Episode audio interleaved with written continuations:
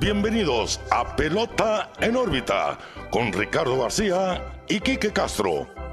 Comenzamos.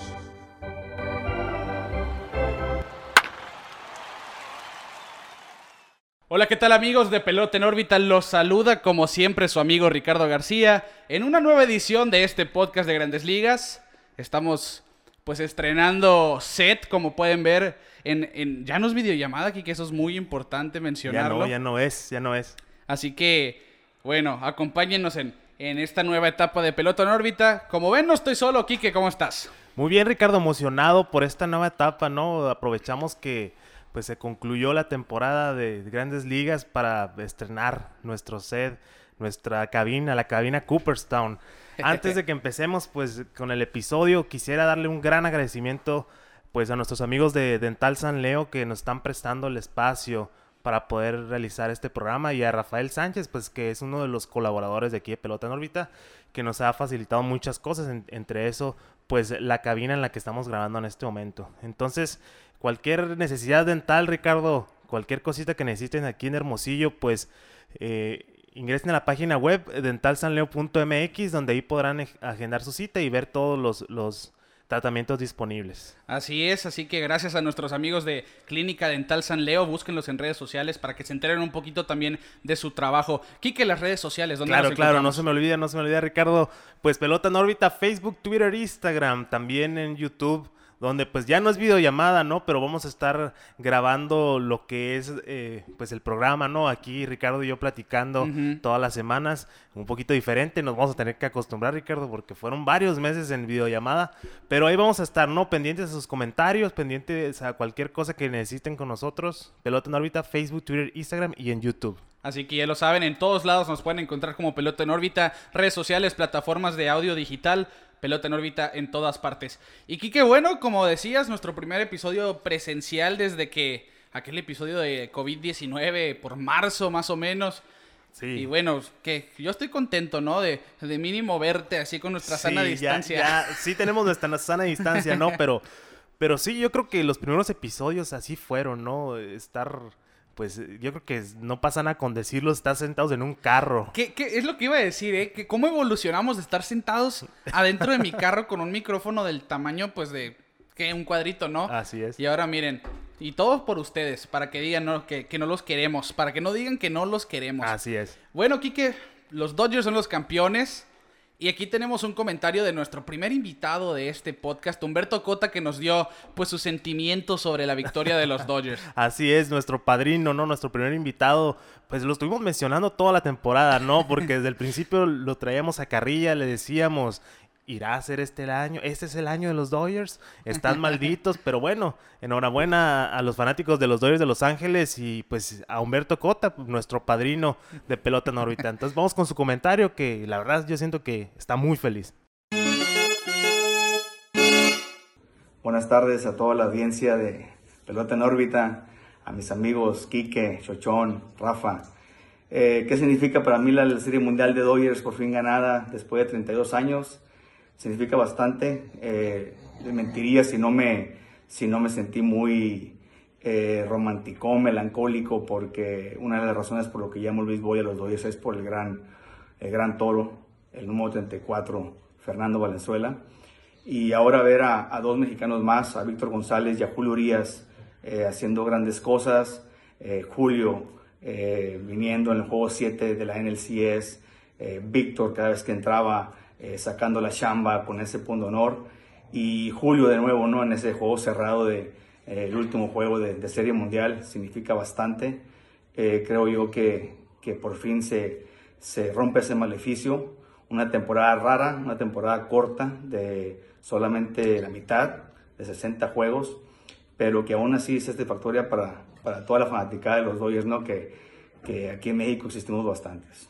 Y este, ojalá y, siga, esa, dinastía que, que, por muchos años van a seguir todavía en competencia. Y pues que vivan los Dodgers. Un abrazo.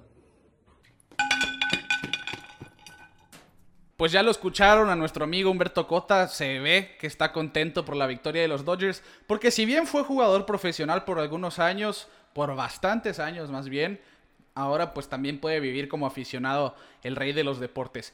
Y Kike, pues nosotros le atinamos a esto, ¿no? Nosotros desde el día uno decíamos que los Dodgers pintaban para ser el gran favorito, llegó la firma de Mookie Betts, se cumplió después de unos meses, una temporada que parecía irreal que se llegara a terminar, que de hecho que se llegara a realizar y mira, a fin de cuentas ya podemos decir que los Dodgers después de 32 años por fin levantaron el trofeo del comisionado por séptima ocasión en la historia de la franquicia. Así es, pues una franquicia que ha sido dominante, Ricardo. La verdad, en los últimos años eh, los Dodgers de Los Ángeles ha sido de los mejores equipos en la liga y se han quedado cortos, se habían quedado cortos, mejor dicho, eh, después de tener tantos talentos en, su equipo. Pues yo veo que el momento que firman a Mookie Betts a esa extensión, firmaron la Serie Mundial. Porque hizo el impacto que todos esperábamos. Eh, la verdad, no le atinamos en que fuera el MVP de la serie, pero pues... No hizo mal papel. No hizo mal papel. Pero sí, Ricardo, la verdad sí, sí alegra pues ver que ya como que brincaron, ¿no? Ese, ese hump, como dicen, ¿no? Esa, esa ese, ese montículo que no los dejaba levantar el trofeo en una serie pues muy interesante, llena de polémicas hasta el final, ¿no? Y mire que decíamos en el episodio pasado que una serie mundial que al principio, los primeros tres juegos, parecía no tan emocionante, finales ya muy seguros. Y del juego 4 en adelante, el, el, cuarto, quinto y sexto fueron todo lo contrario. Estuvieron cargadas de emoción, así que fue una montaña rusa de mira. Si nos pusieron a opinar, si nos pusieron a pues tener sentimientos y diferentes emociones, la serie mundial podemos decir que cumplió con su cometido, fue exitosa y mira, como decimos en este 2020, lo que no creíamos que iba a pasar terminó sucediendo. Y pues felicidades a los fanáticos de los Dodgers, que no había sido nada fácil para ellos, decepción tras decepción. De hecho, me gustó mucho la...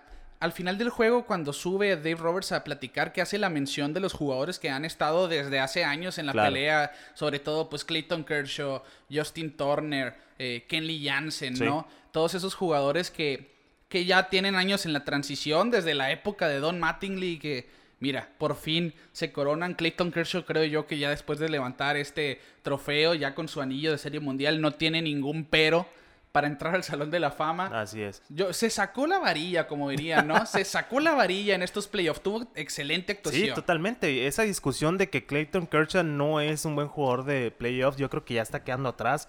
Obviamente, como todo mundo dice, no puedes borrar el pasado. Sí tuvo malas actuaciones en su momento, pero yo creo que las buenas han contado más que las malas, ¿no? Y al final de cuentas ya tiene su anillo, ya levantó el trofeo. Pudimos ver a, Dave Roberts en cuanto se acabó el partido y lo agarra y le dice, estoy muy feliz por ti. Sí. Se nota, pues se nota que, pues todos ya querían eso, lo estaban esperando, ¿no? Porque no es la misma eh, la historia del, equipo, por ejemplo, el año pasado los Nats, los Nacionales de Washington, que era un equipo que nadie daba un peso por él.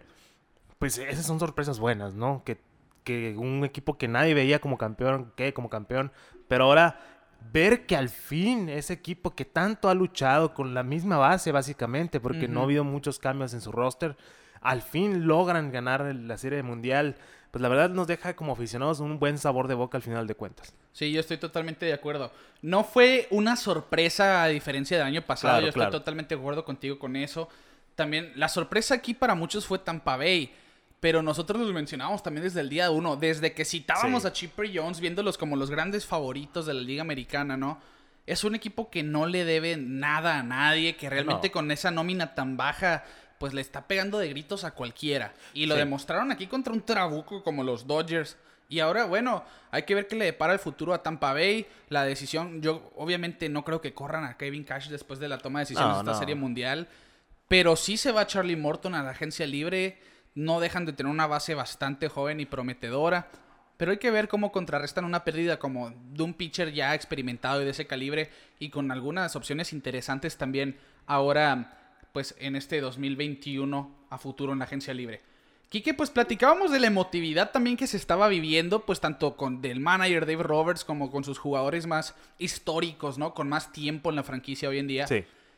Pero nosotros vimos una, una postal muy significativa para nosotros los mexicanos. Ese abrazo entre Víctor González Totalmente. y Julio Urias. Yo siento que es una de esas escenas que te dicen qué, qué orgulloso estoy yo de mi patria, ¿no? Y que gente de ese tipo, pues estén poniendo el nombre del país en alto. Y sobre todo con la jersey que portó Fernando Valenzuela. Claro. Eso fue como que lo más poético, ¿no? Julio Urias y Víctor González, campeones. Y son los primeros campeones con Dodgers desde que lo hizo Fernando Valenzuela. Claro, mira, y, y más que nada me da mucho gusto por, por Julio Urias porque ha batallado mucho Sí. por lesiones, por esto, por lo otro.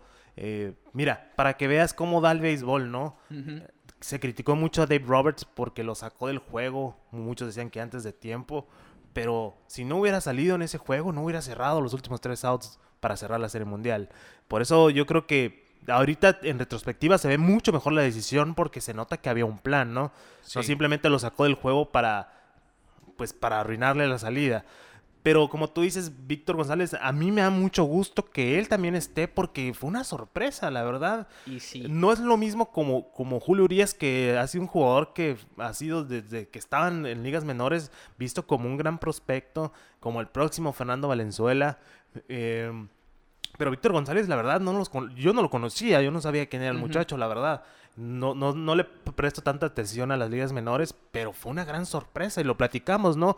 Como le hemos dado mucho seguimiento a los, a los mexicanos en grandes ligas, mencionamos cuando hizo su debut y se quedó y se quedó hasta el roster y hizo un buen trabajo en Serie Mundial. Sí, y de hecho, sí fue una gran sorpresa Víctor González cuando sur, eh, se da el llamado del Nayarita, pues sí fue, sí fue realmente algo sorpresivo, ¿no? Y para nosotros mexicanos, pues wow, bueno, otro mexicano a los Claro. Dodgers.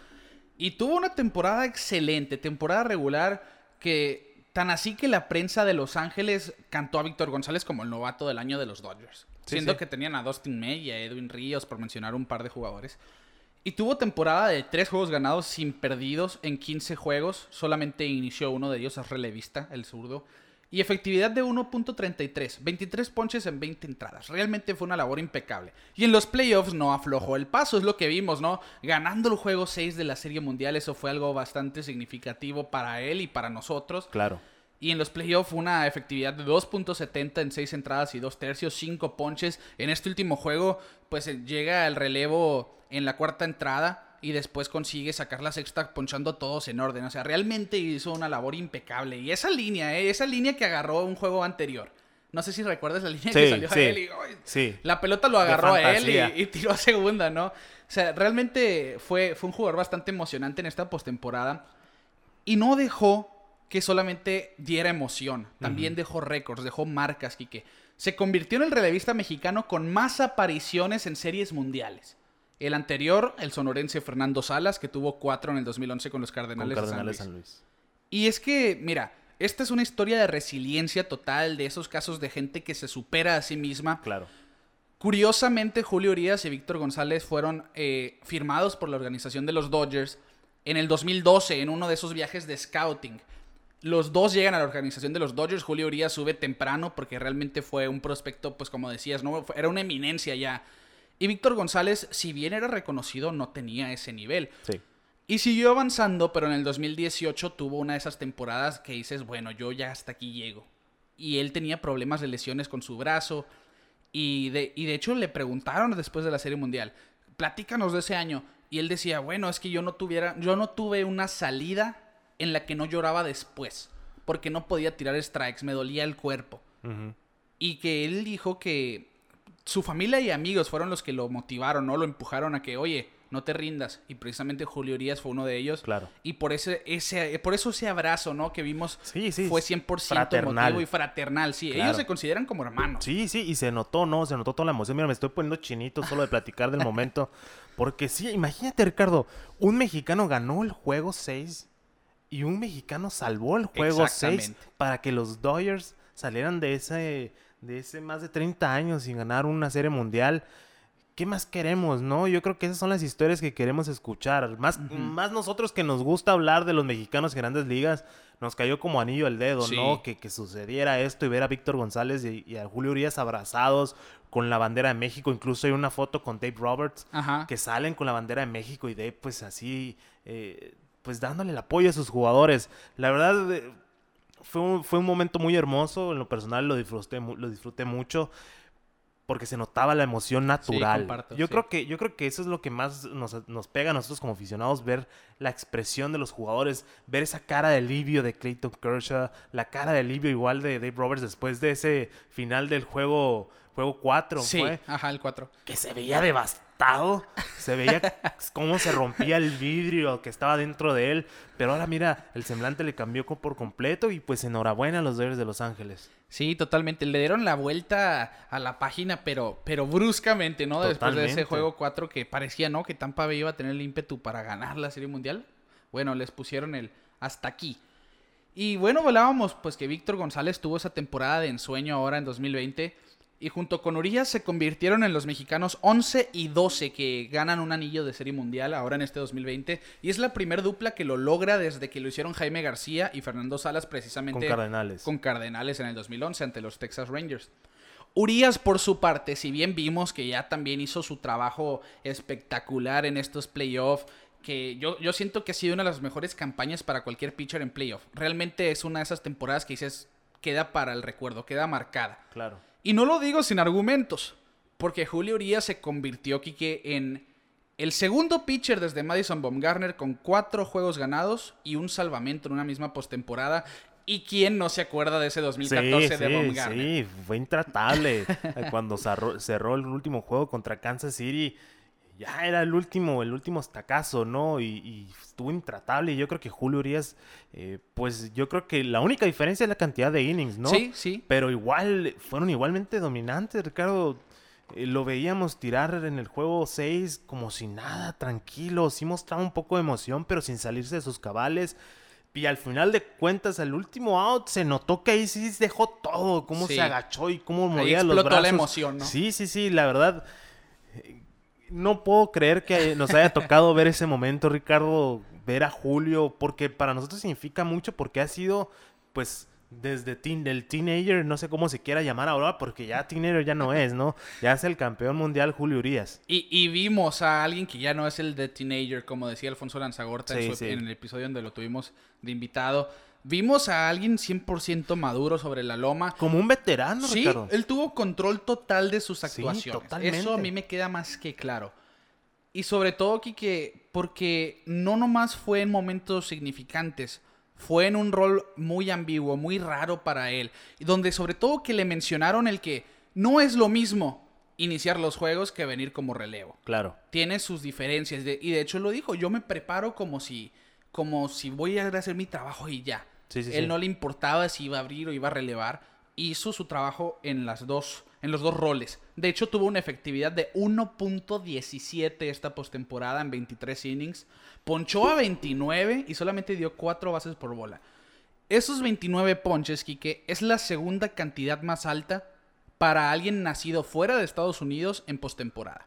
La cantidad más alta fue Orlando el Duque Hernández, que es una leyenda Sí, de claro, playoff, claro. con los Yankees de Nueva York del 2000 cuando ganó su tercera serie mundial en Nueva York. Así que mira, ya, ya estamos mencionando dos mexicanos que han dejado su libro plasmado y solamente en su primer temporada Víctor González, Julio Urias, pues ahora yo creo que ha sido su mejor postemporada porque la anterior le fue mal contra los Chicago Cubs, si no, no sé si, re- si recuerdes en aquel año Sí. 2016 él perdió ese juego de eliminación y, y realmente es, es algo para nosotros que emociona mucho. Totalmente. Y, y yo creo que ya es el momento de volver a ver a Julio Urias como ese abridor, ¿no? Sí. Porque sí. estas, estas actuaciones fueron en, en- fuera de, de- de su rol de abridor, pero yo tengo fe en que Julio Urias va a regresar en forma como ese as que tanto nos estuvieron presentando por todo este tiempo, ¿no? Eh, estoy muy orgulloso de él, muy orgulloso de Víctor, que le- les tocó estar con uno de los mejores equipos de la historia para mí, Sí. la verdad, dominante 100%, que sí, eh, al principio se veían un poco titubeantes después de esa serie con Bravos, que estuvo tremenda, pero al final de cuentas se notó cuál era el mejor equipo, ¿no? Y, y al fin le atinamos a... un- No le atinamos a los juegos, pero le atinamos al campeón. Y desde el primer día, ¿eh? Ahora. Desde el primer día. los Yankees méritos. de Nueva York nos hicieron quedar mal, pero, Pero, ¿qué es tal los. Dodgers? ¿Qué Los tal los Dodgers, Dodgers? excelente. Y fíjate que, que hablando todavía de Urias, ya él, él superó todavía la, la marca de Fernando Salas. No, él no le empató. Él es el mexicano con más apariciones en Serie Mundial. Él ya tiene cinco. Nadie en la historia de las, de las mayores tiene más que él, siendo mexicano. Y aparte es el primer pitcher en la historia que consigue 7 outs para salvar un juego de serie mundial y ganar ese juego. Es decir, es el único que ha ganado un juego de serie mundial salvando con 7 outs sin permitir un corredor. Y eso es la primera vez que sucede. Estamos hablando de un muchacho de 24 años. Así que sí, mira. Y eso es muy importante, ¿no? No hay que olvidarnos, tiene 24 años y ya trabaja como si fuera un veterano de, grandes ligas. Porque la verdad, ya, ¿qué edad eh, subió? A los, a los 19, 19. Ya son 5 años de estar en la liga y le falta mucho por recorrer.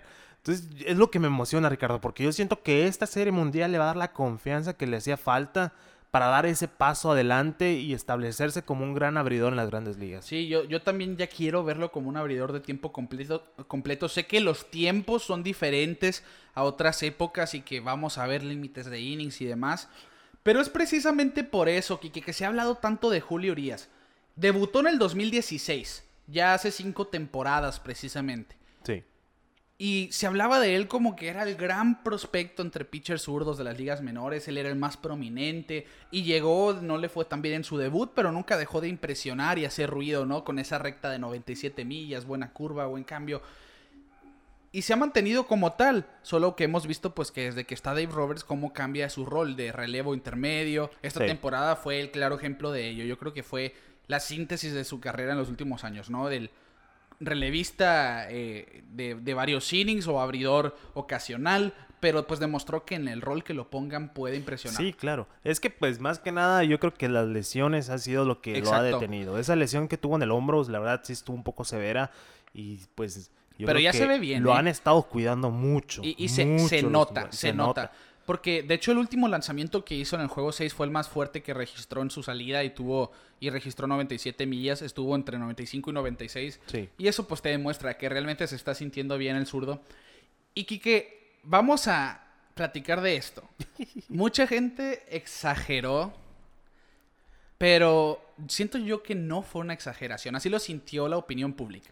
Es imposible que se hable de un mexicano con Dodgers sin mencionar a Fernando Valenzuela. Pero sientes tú que esta es una juliomanía. Oh. pues mira, mm, es que son dos, situaciones diferentes, Ricardo. La verdad, Fernando Valenzuela llegó como ese abridor a los Dodgers diciendo la estrella. Julio Urias sí se, nombraba mucho el nombre de Julio Urias al momento de subir. Eh, no tuvo el mejor debut. Fernando yo creo que desde el principio fue dominante.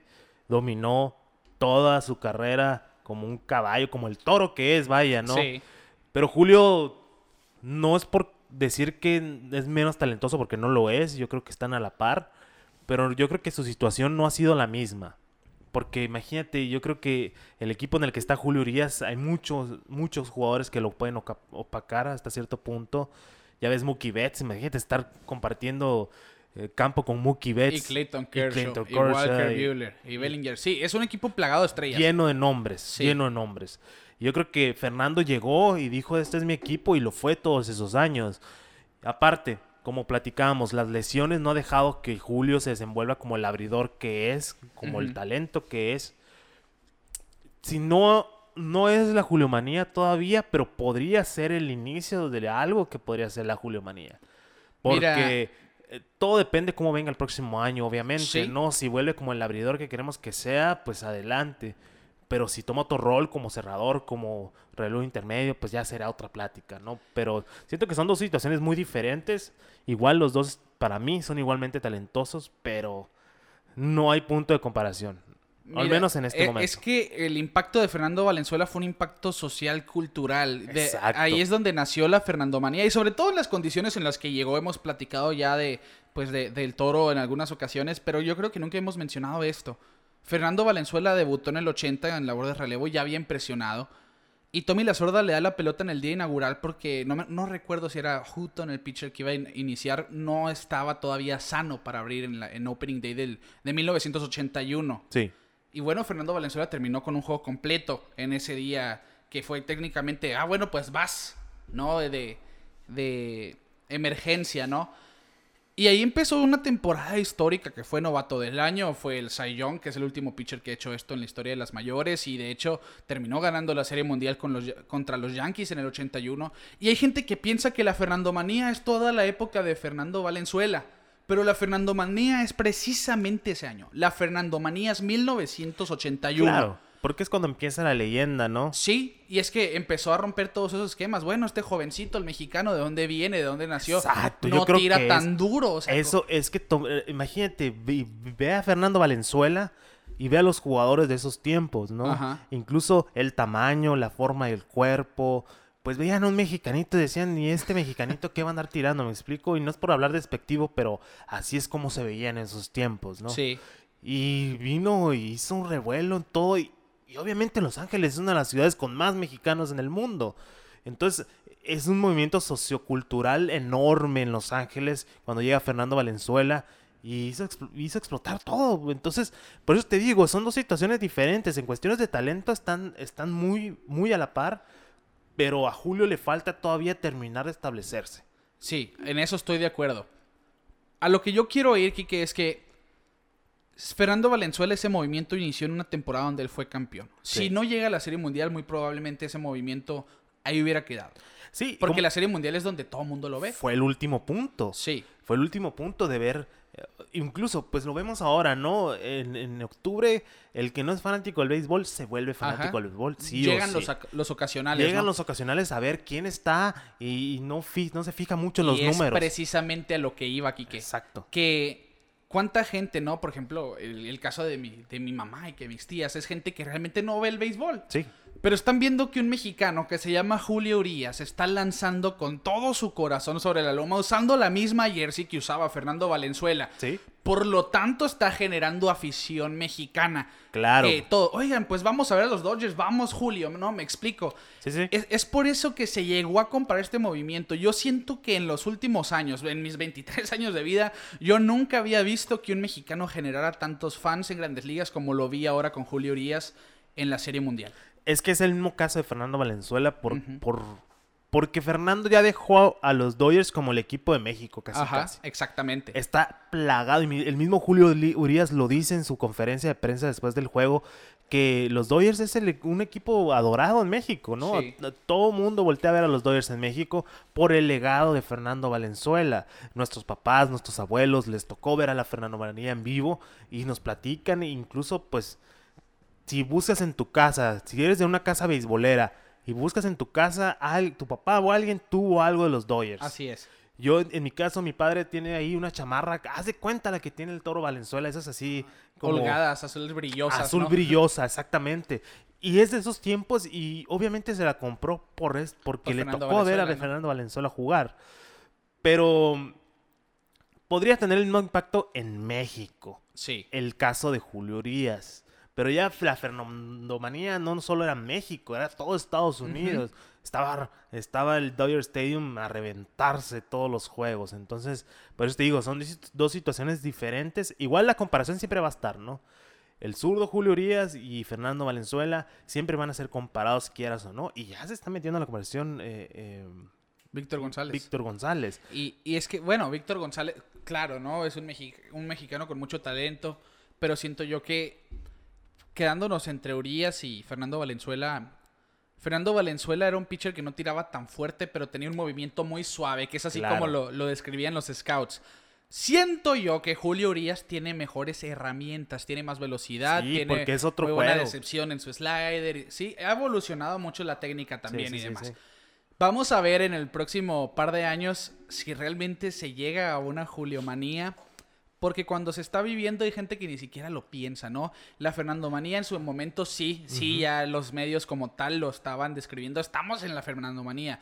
Yo siento que esto puede ser, como tú decías, apenas un inicio de una Juliomanía. Sí, sí, sí. Sobre todo porque Julio Urias está en lo que yo creo que es la siguiente gran dinastía, dinastía del béisbol. Porque los Dodgers es un equipo que pinta, pero para Claro, algunos van más. Esto Sí. va empezando y que volvemos al punto. Mookie, aunque se enojen, porque muchos aficionados de Dodgers se enojan cuando se dice esto, pero Mookie Betts Llegó Eh, a cambiarles la historia. llegó a ¿no? cambiar a Dodgers de Los Ángeles. Es el segundo mejor para mí de las grandes ligas. Para mí también. llegó a mover Los Ángeles, a adueñarse de ese equipo, a ser el líder que no sé si hacía falta, pero ya lo tienen en, en el nombre de Mookie Betts, porque igual en el mismo caso de Julio Urias está muy joven Mookie Betts y ya, ya tiene dos anillos de serie mundial, ya tiene un MVP. Es candidato a MVP este año, en su primer año con los Dodgers. Llegó a cambiar, llegó a revolucionar ese equipo. Quieras o no, y lo vimos toda la postemporada, todas esas atrapadas, que sí, que quedó de ver en la ofensiva, pero yo creo que para Mookie Betts lo de, menos es la ofensiva. Tú lo tienes ahí por su guante y por que, la energía que te da todas las bases robadas. Sí, que es que realmente no es nomás un bate, es el jugador más completo Todas de la las Liga herramientas. Nacional. Sí, Claro. que hace todo y lo vimos, ¿no? En la serie de campeonato con la defensiva, en la serie mundial sobre todo con el movimiento de piernas en las bases, ¿no? Esos rodados dentro del cuadro que él los hacía carrera, es algo impresionante. Vimos un jugador explosivo. Totalmente. Y yo estoy totalmente de acuerdo de que llega y le da versatilidad a los Dodgers, les da un juego más dinámico y mira, lo aprovecharon al 100% en apenas el primero de 13 años siendo un Dodger. Así que mira, El primero de 13, Ricardo. ¿Cuántos anillos tú crees que se pueden llevar? Yo le calculo mínimo 5 a los Dodgers. a los Dodgers con Mookie Betts. Yo digo que sí se llevan unos 5 anillos. Yo digo que mínimo se llevan dos más. Dos Min- más. Mínimo. Yo digo mínimo 5. Wow. Así. Así lo veo yo porque aparte de, de tener ya el talento en el campo ahorita, siento que sus granjas también viene con mucho talento. Sí. Y lo vimos en el cambio incluso de Mookie Betts, que dieron a dos prospectos muy, muy talentosos. Incluso Alex Verdugo se fue en ese cambio. Pero siento que, que todavía tienen mucho que dar los Dodgers de Los Sí. Ángeles.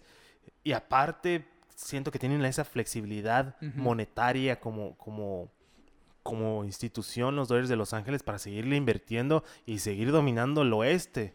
Ya se le está acercando San Diego un poquito, pero pues yo siento Pero que todavía no están listos. no están en ese momento y lo vimos, ¿no? Lo vimos en Sí, en- se en vio el quién es superior, quién es más maduro todavía. ¿no? Totalmente, totalmente. Hay que ver qué va a pasar con los Dodgers, sobre todo porque Justin Turner puede ser agente libre. Que yo siento que es un jugador que merece quedarse en los Dodgers hasta su día de su retiro. Totalmente, ha sido de los líderes en el clubhouse, el, el de home runs, con más home runs en, En la historia de la historia de franquicia, la ¿eh? franquicia en Sí. postemporada. Ha sido totalmente el jugador que, que necesitaban, ¿no? También en su tiempo llegó a suplir, yo creo, a Juan Uribe, si no me equivoco. Sí, Juan Uribe. Juan. Uribe, que también es un jugadorazo. Que en su pues, momento eh, fue, fue un jugador que llamó mucho la atención con Dodgers porque tuvo batazos a la, a Sí, la hora sí, sí. cero, realmente. en postemporada, eh, sí. totalmente, pero igual fue de esos jugadores que, que no lograron llegar a lo que lograron ahorita. Y Justin Pero Turner bueno- es un jugador sorpresa, ¿no? Porque si lo recuerdas, con, con los, los Mets. Mets. era un don nadie. Sí, no, nadie lo conocía con los Mets. Incluso yo no sabía que estuvo con los Mets hasta hace, hace relativamente poco. Sí. eh, viendo mi colección de, de tarjetas de béisbol, de repente me sale Justin Turner con los Mets. Y digo, Sin barba. Sí, con, ajá, con la barba cortita. Así, oye, ¿este quién es? No, pero bueno, así son las historias. Y el mismo caso de Rosarena, ¿no? Que es un jugador que llegó de, de descon- y lo platicamos la semana pasada, ¿no? De, desconocido a ídolo. Se volvió en ese, ese jugador que decíamos, los, los Rays no tienen ese nombre fuerte en su lineup. A Rosarena tomó el título solo, ¿no? Pero bueno, eh, controversial la, la serie mundial, controversial. Yo creo que ya, Totalmente, ya es momento de platicar de esos. Son dos momentos muy importantes. Es que hablábamos de Julio Urias, ese juego 4. Dave Roberts le dice dame la pelota en la quinta entrada con dos outs. Sí. Cuando ya había ponchado nueve bateadores, venía de ponchar dos al hilo. Venía Yandy Díaz, que ya lo había ponchado dos veces. Aún así, gracias por tu trabajo, Julio. Vamos con el relevo. Controversial 100% ahí. Sí, totalmente. Un día después, un juego después, mejor dicho, Clayton Kershaw estaba tirando un juegazo también. Y en la sexta, con dos outs y nadie en base, sale también Dave Roberts y le dice, oye, dame la pelota. Y de hecho se llevó sus abucheos Dave Roberts porque, Sí, sí, sí. bueno, que, que déjalo un out más, déjalo un out más, ¿no? Y, y el siguiente juego yo creo que fue la cereza del pastel. Yo creo que. Ha sido la antítesis de cómo manejar bien un juego. Esto de Kevin Cash. Mira, a mí me dolió bastante. déjame decirlo, porque yo lo. La gente que nos escucha semana tras semana va a recordar que yo he dicho muchas veces que Kevin Cash se me hace de los mejores managers en la actualidad. Sí. La verdad. Y por algo estuvo en la serie mundial con el equipo que tiene, porque es bueno moviendo sus piezas. Lo estoy diciendo lento para no verme tan... Porque sí, este movimiento, Ricardo, no cabe en la cabeza de nadie. Te lo paso, Dave Roberts. Dave Roberts. Ya nos tiene acostumbrados. Controversial. Controversial. Yo creo que los últimos cuatro años en Serie Mundial y en postemporada, todo el mundo ha odiado a Dave Roberts. Sí. Más los aficionados de los Dodgers. Pero eh, el cambio de Julio Urias pagó dividendos en el juego 6. Como Exactamente. te decía hace rato. Pero De- estás, de a- hecho, estás Quique- a un juego de perder la Serie. Mundial. Exacto. Tienes a tu as que ha sido un poco cons- inconsistente en la, en la temporada y postemporada, tirando como el Cy Young que es, y lo retiras. La verdad, eh, no, no, no, no tengo palabras para describir. Estaba tirando un juegazo, Ricardo. No, los siguientes tres bateadores que venían al orden no le habían pegado hit. Y tenían dos ponches cada quien. Los dos ponches dos. cada quien. Sí, mira, yo estoy de acuerdo contigo. De hecho, decíamos, ¿no? A Urias le quitaron la pelota contra Yandy Díaz. Y el primero que enfrentó fue Yandy Díaz y lo ponchó, ¿no? Ahí casi que sí, mira, Roberts, mira, lo hubiera ponchado en aquel juego 4, ¿no? Sí, sí, Pero a fin de cuentas a los Dodgers eso ya no les costó. Se quedaron Nada. con el trofeo. totalmente. Pero yo estoy de acuerdo contigo con lo de Blake Snell. Tienes a uno de los mejores jugadores que se han parado en una loma para los Tampa Bay Rays. Tienes a tu as. Tienes al Cy Young del 2018. Es verdad, empezó con lesiones esta campaña, lo trataron con pincitas, lo llevaron lento y con cuidado, pero en la postemporada tuvo sus juegos buenos y en la Serie Mundial estuvo bastante bien. Lo habíamos visto en la primera actuación de Serie Mundial que también sacaron a Blake Snell antes de tiempo, pero bueno, a fin de cuentas ahí no pesaba tanto. Ahora que el juego iba 1-0 en este sexto y final, Blake Snell llevaba 5 entradas y un tercio, de nomás 2 hits, 9 ponches, ganando 1 a 0. Y Kike, aquí lo impresionante es que nomás tenía 73 picheos. Estábamos viendo la actuación de la carrera de Blake Snell y su manager no le dio la confianza. Estábamos viendo a los Tampa Bay Rays acercándose al trofeo. Mira, Estábamos es que- viendo el campeonato de los Tampa Bay Rays en ese juego. Yo no lo hubiera sacado hasta que le meten carrera, Ricardo. Pero también vamos a platicar que los Tampa Bay Rays no estaban bateando. No, Sí, hubo- claro. no hubo ese, ese respaldo de ofensiva. Pero bueno, esa es otra plática. Siento que ahora sí, pues ya ha sido muy controversial. Y más ahora que, que pues todos los numeritos, ¿no? Exactamente, es que Toda mira, esa cosa de las computadoras y todo. Quique, cuando llega la sabermetría a reemplazar la pasión en el juego, aquí No, ya no, estamos no. perdidos. Por ejemplo, imagínate tú que Tommy La Sorda le hubiera dicho a Fernando Valenzuela, ¿sabes qué? Dame la pelota porque ya viene el line-up por tercera vez. No, no, no, no. Yo creo que. Y veíamos, porque hubo una marea de videos, ¿no? De, de, de, de pitchers estrellas, incluso unos... Mike eh, Mussina, para, hablar para hablar de un Cooperstown que le dice, hey, que te quedas aquí, Joe Torre, pues bueno, pues me quedo, pues no, o sea, no me muevo, aquí me quedo, está bien, ya te vi, y, y muchos, había muchos pitchers así en, en aquellos tiempos. Max ¿no? Scherzer el año Max pasado, ¿no? Scherzer, eh, me acuerdo también Jake Peavy era uno de esos que les decían, no, no, no, a mí no me vas a sacar del juego. Ajá. Porque este es mi juego. Y ese era el juego de Blake Snell. Y se notó desde el principio esa cara que dice, fa, ya me van a Sí, sacar. no, la, la expresión de Blake Snell cuando sale Kevin Cash fue de disgusto total y después Totalmente. Y, se re- y la neta, la verdad, eh, me quito la gorra por Blake Snell porque se portó como un caballero, le dio la, la, la pelota a su manager. En la conferencia dijo, la verdad, este era mi juego. No me gustó que me hubieran que podía dar más, Podía dar ¿no? más, pero él es mi manager y yo lo voy a obedecer. Y por el lado de, de Kevin Cash, wow, es que lo- todos entendemos que Tampa Bay así jugó toda la temporada. Pero en octubre se juega diferente. En la Serie Mundial, cuando tienes a tu mejor pitcher a punto de tirar el juego de su maldita carrera y lo sacas, Ya no tenías mañana, Ricardo. sí. Dave no Roberts sacó a Julio Urias, pero todavía tenía otros tres juegos. Ajá. Aquí era ganar o ganar en un juego 1-0. Deja que se lo empate, deja que se le ¿Y envase a alguien y qué, Quique? Que si ese era tu, tu momento de alta importancia del juego, ¿por qué traes a Nick Anderson? Que había permitido carreras en sus últimas cinco apariciones. En- Trae a Diego Castillo, que había sido el mejor relevo de los Rays. Sí.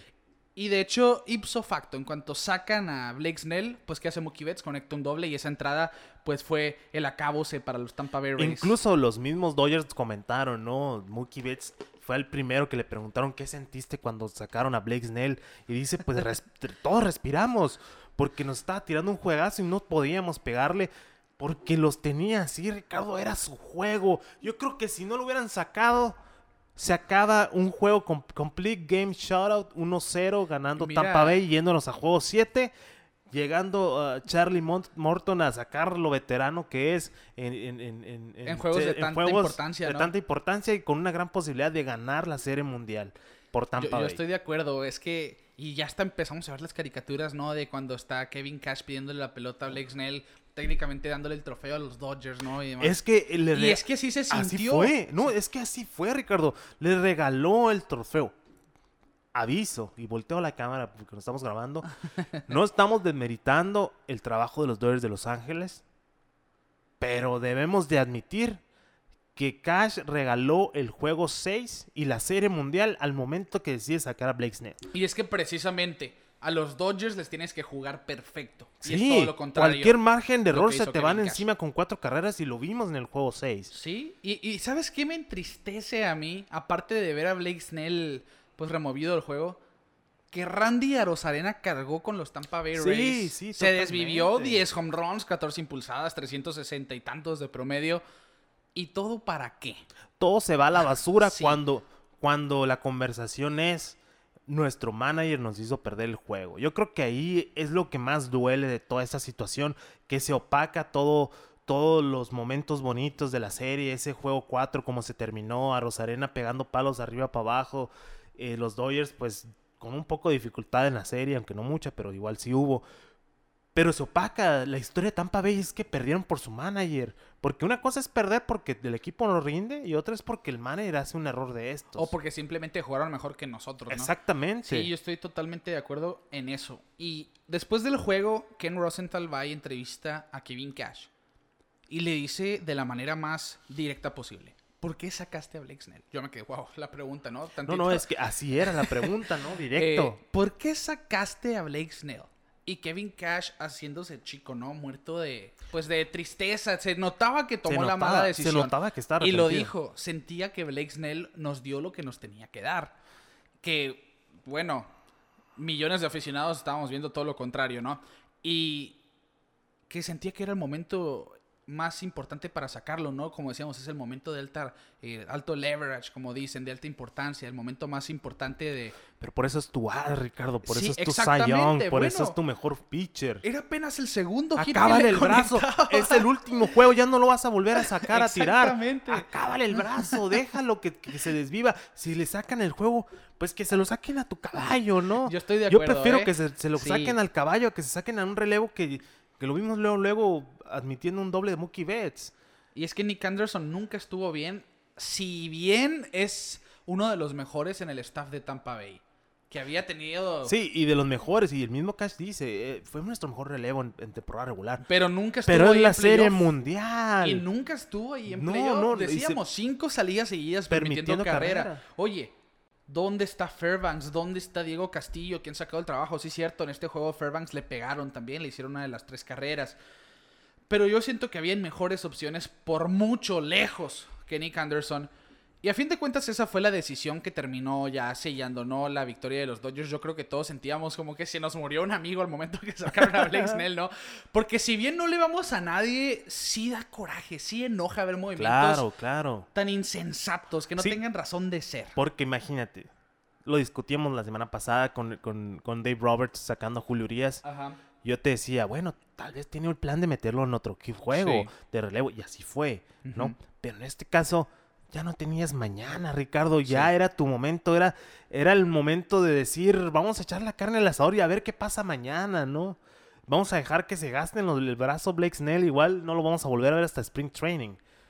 Pero bueno, fue el resultado que tuvimos. Dodgers campeón, bien merecido, 100%, no desperdiciaron las oportunidades. Y yo creo que otra de las cosas que quisiera que, que comentemos, eh, pues igual involucra un poquito de polémica y un jugador de los Dodgers de Los Ángeles, pues ese positivo de Justin Justin Turner, que la verdad, a ver, dime tu opinión Ricardo, porque a mí se me hace muy raro. A ver, mira, te voy a me voy a poner mi, mi gorrito de, de conspiranoico. A ver, estamos viviendo una época muy difícil de COVID-19. Sí. Tuvimos una temporada corta de 60 juegos por Sí. el COVID-19. Hubo pruebas todo el año. Ajá. Jugadores no jugaron en temporada regular Ajá. porque dieron positivo. Sí. me vas a decir a mí que Grandes Ligas hizo una prueba de COVID-19 y el resultado salió hasta la séptima entrada. Mira, es que hay cosas que un simple humano como yo no No, puedo no, no, no, entender, pues veme, veme a decir. Mira, Porque de hecho, hasta imagínate. salieron las, las teorías tan ridículas, ¿no? Obviamente que parecen chiste, para mí es un chiste. Bueno, es que Rob Manfred le habló a Kevin Cash y le dijo, ¿sabes qué? Saca a Blake Snell porque Justin Turner acaba de dar positivo a Es COVID. que- Y si no hacemos un escándalo con algo del juego, va a ser un escándalo con que Justin Turner está jugando con COVID, ¿no? No, y deja tú. Imagínate que hubiera ganado Tampa Bay el juego 6. Juego 7 se Wow, suspende. Sí, quién sabe qué se pasa, ¿eh? suspende porque nadie sabía qué había pasado. Sacan a Justin Turner del juego. Eh, pues muchos pensamos, pues un movimiento normal, ¿no? Dave Roberts moviendo sus piezas. Ajá.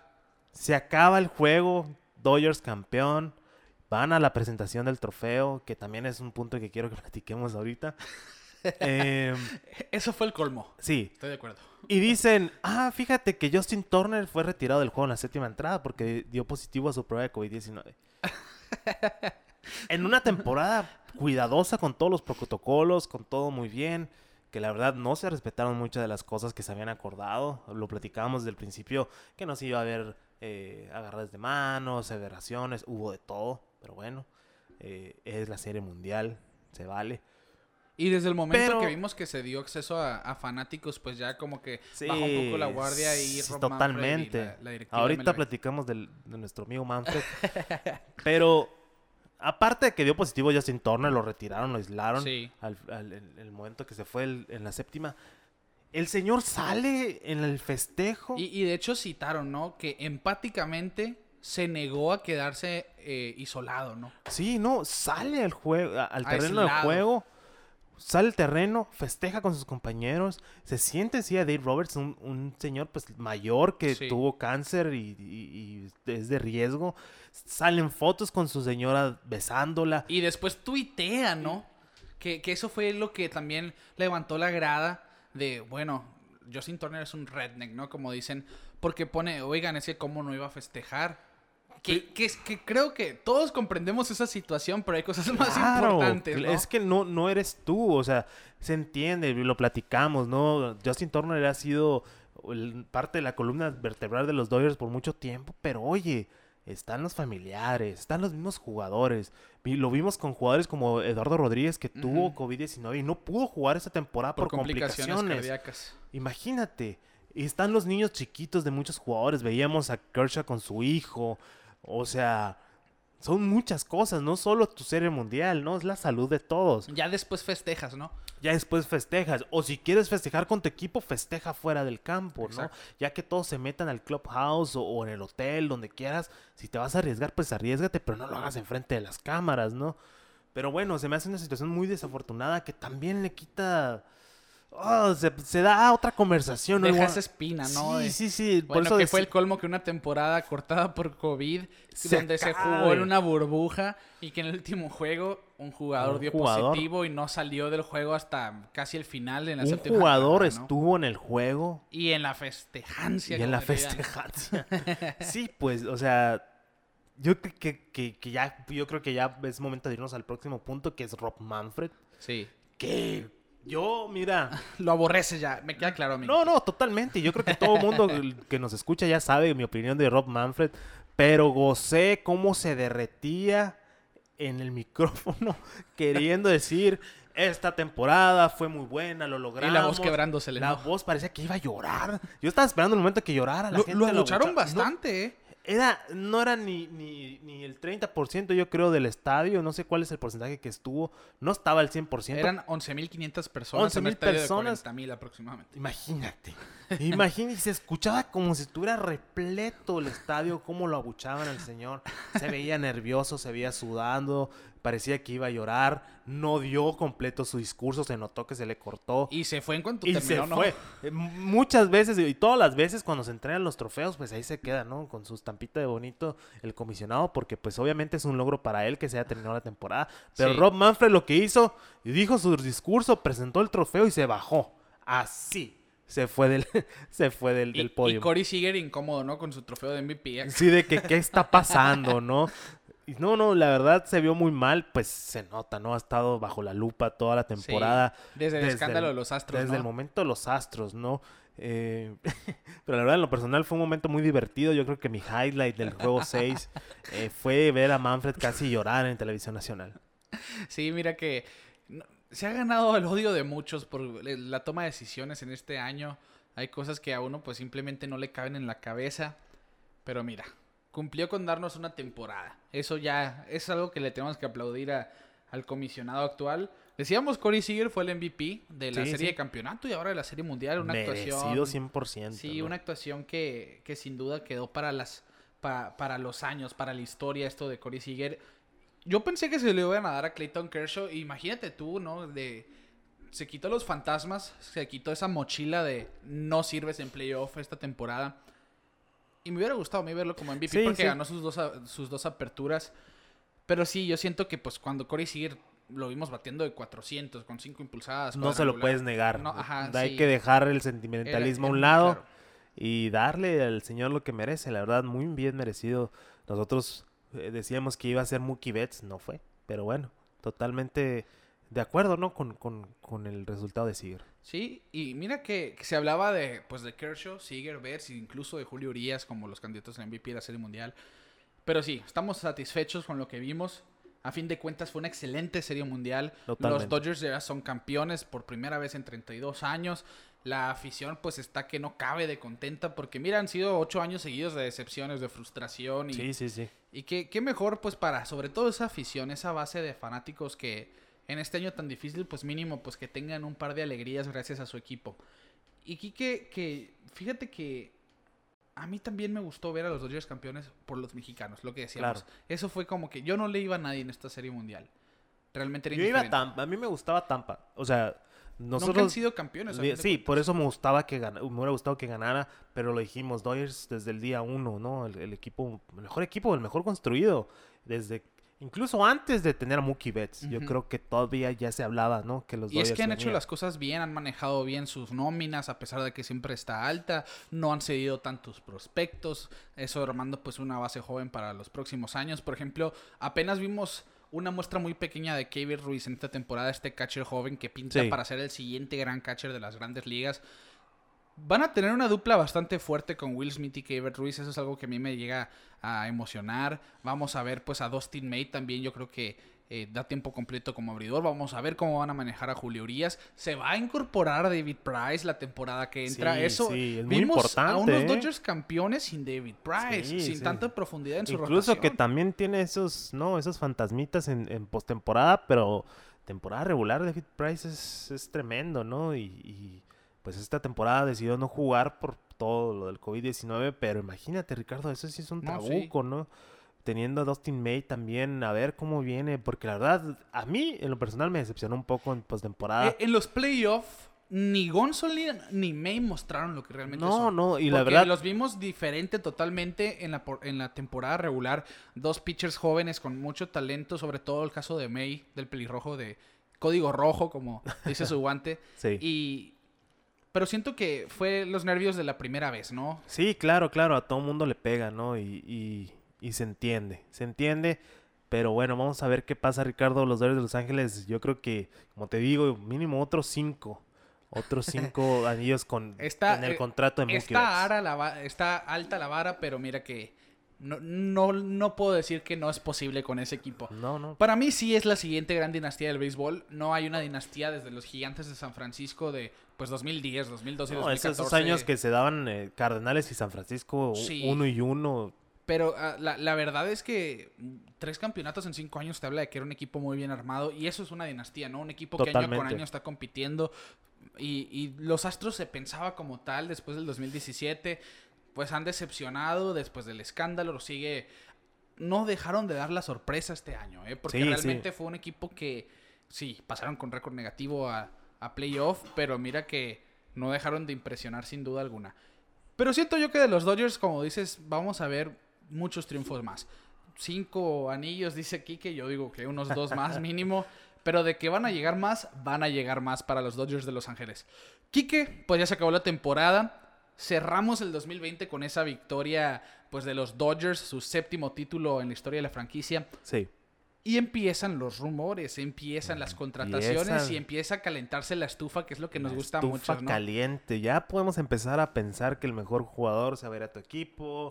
Que cuál van a ser los Empiezan los jueguitos mentales, ¿no? Exactamente. Uno como aficionado, pues es algo que tiene que hacer, ¿no? Estar pensando en lo mejor para su equipo. No siempre resulta, pero bueno, vamos a ver. Ya se están haciendo movimientos muy fuertes, ¿no? Hablamos de, de, de contrataciones nuevas de managers. Yo creo que la más sorpresiva, y para todos, ¿no? Tony La Russa. A Exactamente. los Chicago White Sox. Exactamente. Que la verdad, pues eso es ganas de ganar. Y es que, mira que yo, yo siento que ha sido uno de los mejores managers de la historia. De hecho, ya es Salón de la Fama como manager. Sí, sí, sí. Los White Sox están adquiriendo a un Salón de la Fama que estaba retirado para que sea el manager. Esto te está diciendo una cosa, los White Sox quieren ganar ahora, aprovechar esa base joven que tienen que... Pues en la temporada platicamos de ellos como uno de esos equipos prominentes que eran rivales a vencer. Sí. Y los playoffs, a fin de cuentas, pues se vio la falta de experiencia de, pues, de postemporada. Pero una vez teniendo, pues, ya tu primer año de experiencia. Sí. Y un manager que tiene tres campeonatos con dos equipos diferentes, pues mira. No, que y, le- y le que, y ha manejado leyendas, ¿no? Y vamos a ver, Kike, sobre todo, a- aparte de ese manejo de leyendas, oye Kevin Cash, oye Dave Roberts, oigan, así se maneja un juego de Exacto, pelota. yo creo que es La vieja escuela. la vieja escuela regresa, imagínate, ¿no? Viene vi- y, y es parte de, ¿no? Es parte de, de esto del béisbol que, ok, ahorita está dominando lo que es eh, los numeritos y que esto y que lo otro. Y si tú quieres ganar, tienes que hacer algo diferente. ¿Y qué es diferente ahora? La vieja escuela. Y lo vamos a ver. Incluso los Astros de Houston lo hicieron a traer a Dusty Baker y ahí- está tu Y resultado. fíjate, un dato para pantallar al suegro ahora que mencionas a Dusty Baker. ¿Sabes tú quién fue el último manager de Dusty Baker cuando era jugador? Pues voy a decir que Tony La Russa porque Es estamos hablando la, de... sí, es Tony la rusa. Una de esas No, coincidencias, ¿eh? claro, pues para que veas qué tanto tiempo lleva Tony La Russa como manejador. Sí, de hecho, pues él estuvo. El primer equipo que manejó fueron los Chicago White Sox. No tengo el año concreto, pero si no me equivoco, fue a final de los 70s o principio de los 80s, antes de ir a Oakland, donde pues hizo historia, ganó Serie Mundial en el 89, 88, 89, si no me equivoco. Y después con los Cardenales de San Luis 2006 y 2011, antes de pues, su retiro y que lo supliera Mike Matheny con, con San Luis. Pero sin duda es de esos movimientos que aparte que impresionan, emocionan. Porque Claro. yo siento que es uno de esos, de esos managers que, que dices impone. Y si lo mm, yo vi muchos muchos comentarios de, de pues bueno, pues es que ya está veterano, tal vez no se entiende con los jóvenes porque pues el equipo eh, Tony La Russa es vieja escuela, vieja escuela, un bat Sí, sí, flip sí. a Tony La Russa lo vuelve loco del coraje que no le gusta. Y vemos al equipo White Sox lleno de jóvenes latinos más que nada, ¿no? Que te avientan del bado hasta el segundo piso después de pegar un palo. Pero yo creo que obviamente la organización hizo su diligencia y ver, ok, vamos a ver, vamos a plantearlo, vamos a ver cómo, cómo puede funcionar. No creo que lo hayan contratado nomás porque sí, imagínate. Sacaron Cooperstown del retiro, no es cualquier cosa. Nomás falta que, que Joe Torres regrese con los Yankees o algo así, ¿no? Porque estaría, estaría tremendo, pero bueno, eh, quieren ganar los White Sox, lo platicamos en su momento cuando pasaron a playoff, quieren ganar ya, tienen herramientas para, para ganar ya, un poquito de afinación nomás a esa máquina y tenemos igual un equipo campeón durísimo. Es que, que los próximos años de grandes ligas, yo siento que el 2018 en adelante se han visto como los equipos armándose de manera excelente. Están generando un balance en grandes ligas de alta competitividad y es algo que en otros años pues no era tan visto, que realmente eran dos, tres equipos que pues destacaban, que eran prominentes y los demás tenían solamente sus rachas, pero ahora sabes que va a haber tiro toda la temporada. Exactamente, estamos viendo juegos tremendos. Los Marlins de Florida eliminaron a los Cubs. Eh, O Sí. sea, en ese punto estamos hablando. Y otra de las contrataciones que vimos, pues igual polémica, Ricardo, no, ahorita vamos a ver cuál es tu opinión de, de los Tigres de Detroit agarrando al tramposín Hinch, ¿no? Que mira, ya vamos a ponernos un poquito serios. Eh, yo creo que ya es, ya es El momento, tramposín. ya es momento de, de platicar las cosas como son. Yo no creo que Hinch haya sido la mente maestra atrás del escándalo de los Astros. No creo que Cora haya sido la mente maestra. Incluso Beltrán, que estuvo embarrado, no creo que haya sido la mente maestra. Todos sabemos que eso viene de la gerencia. Y es que, mira, quizá tengas razón, pero al momento de que estás en el equipo y, y, pues tienen que castigar a alguien, se entiende. Sí, yo, sí. yo sí entiendo el castigo de Jay Hinch de una temporada, le fue leve sobre todo porque fueron 60 juegos. Entiendo el castigo de Alex Cora por sus acciones con los, con los Astros de Houston. Sobre todo el de Jeff Luno, o el gerente, el manager general de la organización.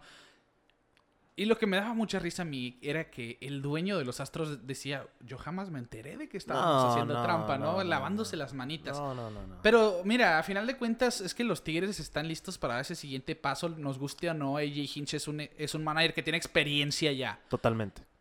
tanto como jugador, que conoce todo dentro del terreno, como manager con los Astros, pues Y es buen manager. sí, es buen manager. La y a fin de cuentas los Tigres pues están listos y tomaron una decisión bastante, es una decisión fuerte, pues vamos a traer a un manager que estuvo suspendido por un escándalo de trampa, pues obviamente va a ser criticado, pero yo siento que es un movimiento pues muy inteligente por parte de Detroit, porque si a lo mejor no es un manager que- con el que están pensando ganar una serie mundial, están pensando pues evolucionar a su equipo, ¿no? Construir con él. Sí, preparar al futuro.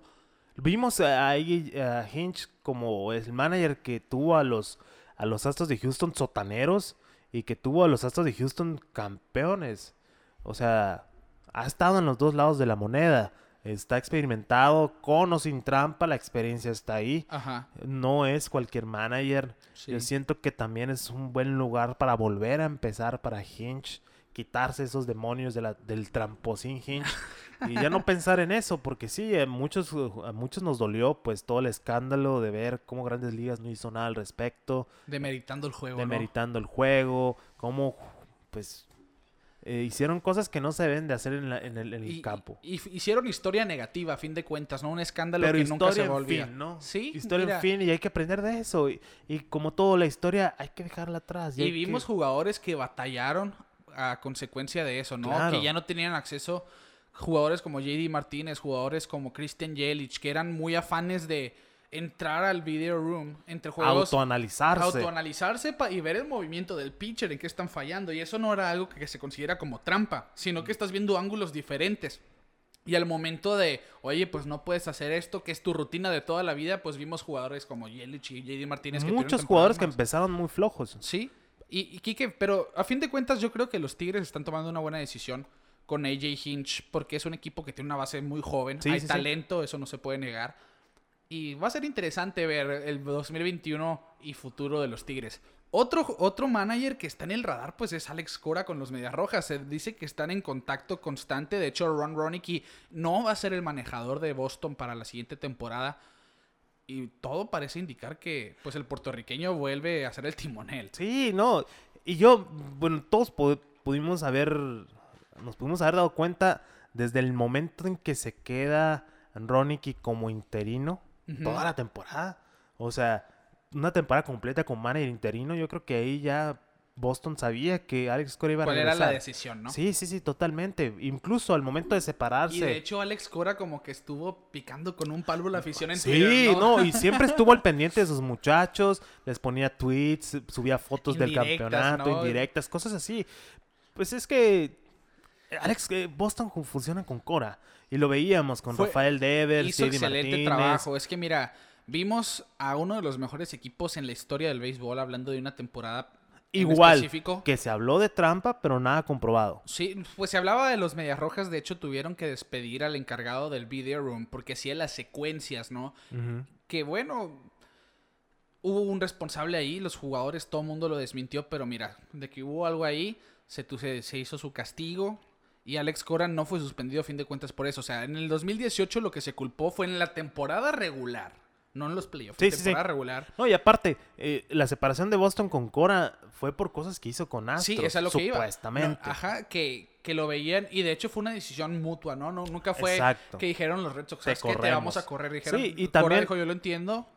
está bien, me voy este año, este año. ¿no? Incluso haber dicho, oye, ¿sabes qué? No es el momento de estar aquí. Me retiro todo el año, cumplimos suspensión y ahí vemos el año que entra. A fin de cuentas, mira que, que Boston también está pasando por un proceso muy interesante después de la época. Esa recon- es- extraña reconstrucción, ¿no? Sí, de la nada, ¿no? Estamos, ahora estamos viendo una época antes de Mookie Betts y después de Mookie Sí, Betts. Que sí, ya hay gente que, bueno, que también empieza la- las redes sociales, la nueva maldición del bambino y la, la maldición de Betts. Vamos a ver sabe. qué tal se ve un equipo. Bueno, el año que, Hay el año que entra ya a ver a un Chris Sale sano, Eduardo Rodríguez reincorporado. Vimos a Tanner Houck en esas, en esas pocas salidas que tuvo, excelente. Realmente siento yo que mm, peor no puede estar ah, después Pero del 2020. Pueden está mejorar. excelente, está excelente Realmente para el ser un cuarto 2021 quinto abridor. Sí, no, me refiero a que el equipo como tal. Ah, ok, sí, sí, sí. El equipo como tal para el 2021 vamos a ver una división más competitiva. Claro. O sea, ya no van a ser los Mediarrojas que van a ser sumisos ante los Yankees o los Tampa Bay Rays o los Blue Jays incluso. Vamos Pero a ver. Imagínate, ahora está toda la división armada. Exacto. Los Orioles es el equipo menos competitivo. Incluso que se enracharon esta Ajá, temporada. y es lo que te iba a decir. En esta temporada corta tuvieron una rachita buena. Que realmente no es un equipo. Ya no es un. Si bien es un equipo con un. Con un récord bajo, no deja de ser un equipo menos peligroso. Sigue siendo. Hay talento también ahí en Claro, desarrollo. claro. Y bueno, Kike, de esta manera estamos llegando, yo creo que al final del episodio. Les agradecemos a todos los que nos acompañan desde el día 1, porque es nuestra primera temporada cubierta de grandes ligas. Sí. Es la primera Lo vez logramos. que damos cobertura a las ligas mayores, así que podría- podríamos decir que termina nuestro primer año de béisbol, nuestra, nuestra primera temporada de grandes ligas, el primero de muchos, así sea. Y pues les agradecemos por estar con nosotros. Los invitamos a que nos sigan en las redes sociales, Twitter, Facebook, Instagram, YouTube, para que vean el episodio. A partir de ahora, pues vienen aquí con micrófonos para darles mejor calidad, darles mejor contenido, con todas las ganas. Las mismas ganas, semana con semana, nos van a encontrar. Y bueno, a nombre de Quique Castro, Humberto Cota, que nos dio su comentario, un servidor y amigo Ricardo García, les decimos que los Dodgers de Los Ángeles son los campeones del 2020. Y nosotros nos vemos fuera de órbita.